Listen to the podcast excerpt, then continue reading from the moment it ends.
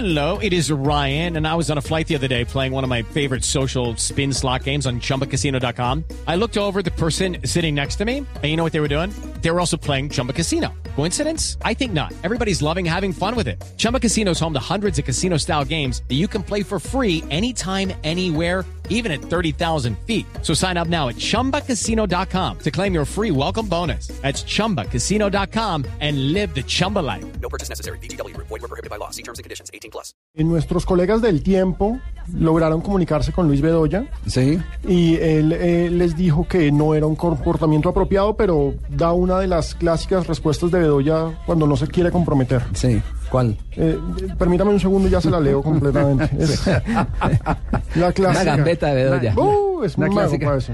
Sí, pero eso no, no, no, no queda bien. No, bueno, queríamos abrir, abrir con ese tema, pero lo vamos a desarrollar y por supuesto vamos a tener eh, las eh, reacciones correspondientes eh, de parte de, de nuestros eh, eh, eh, oyentes que escriben en las redes sociales. Y ahora sí, levanta la mano, Pino. Sí, claro. eh, las declaraciones que le dio Luis Bedoya a nuestros colegas del diario El Tiempo Sí. son, no conozco nada del tema, pero lógicamente no estaría bien visto que un miembro del comité ejecutivo estuviese representando jugadores. Pero fue que habló, habló con nombre propio. Me dicen que Niembro se despachó Sí, 20, Alejandro 30 Hernández. minutos y habló con nombre propio y contó cuál era la historia, que mientras Independiente hacía las cosas al derecho, había influencias a nivel de un miembro del Comité Ejecutivo de la Federación Colombiana de Fútbol que no eh, debía estar cumpliendo estas funciones de empresario y mantener eh, su postura como directivo de fútbol internacional, porque cuando uno hace parte del Comité Ejecutivo de una federación, indudablemente ya es un directivo de fútbol internacional.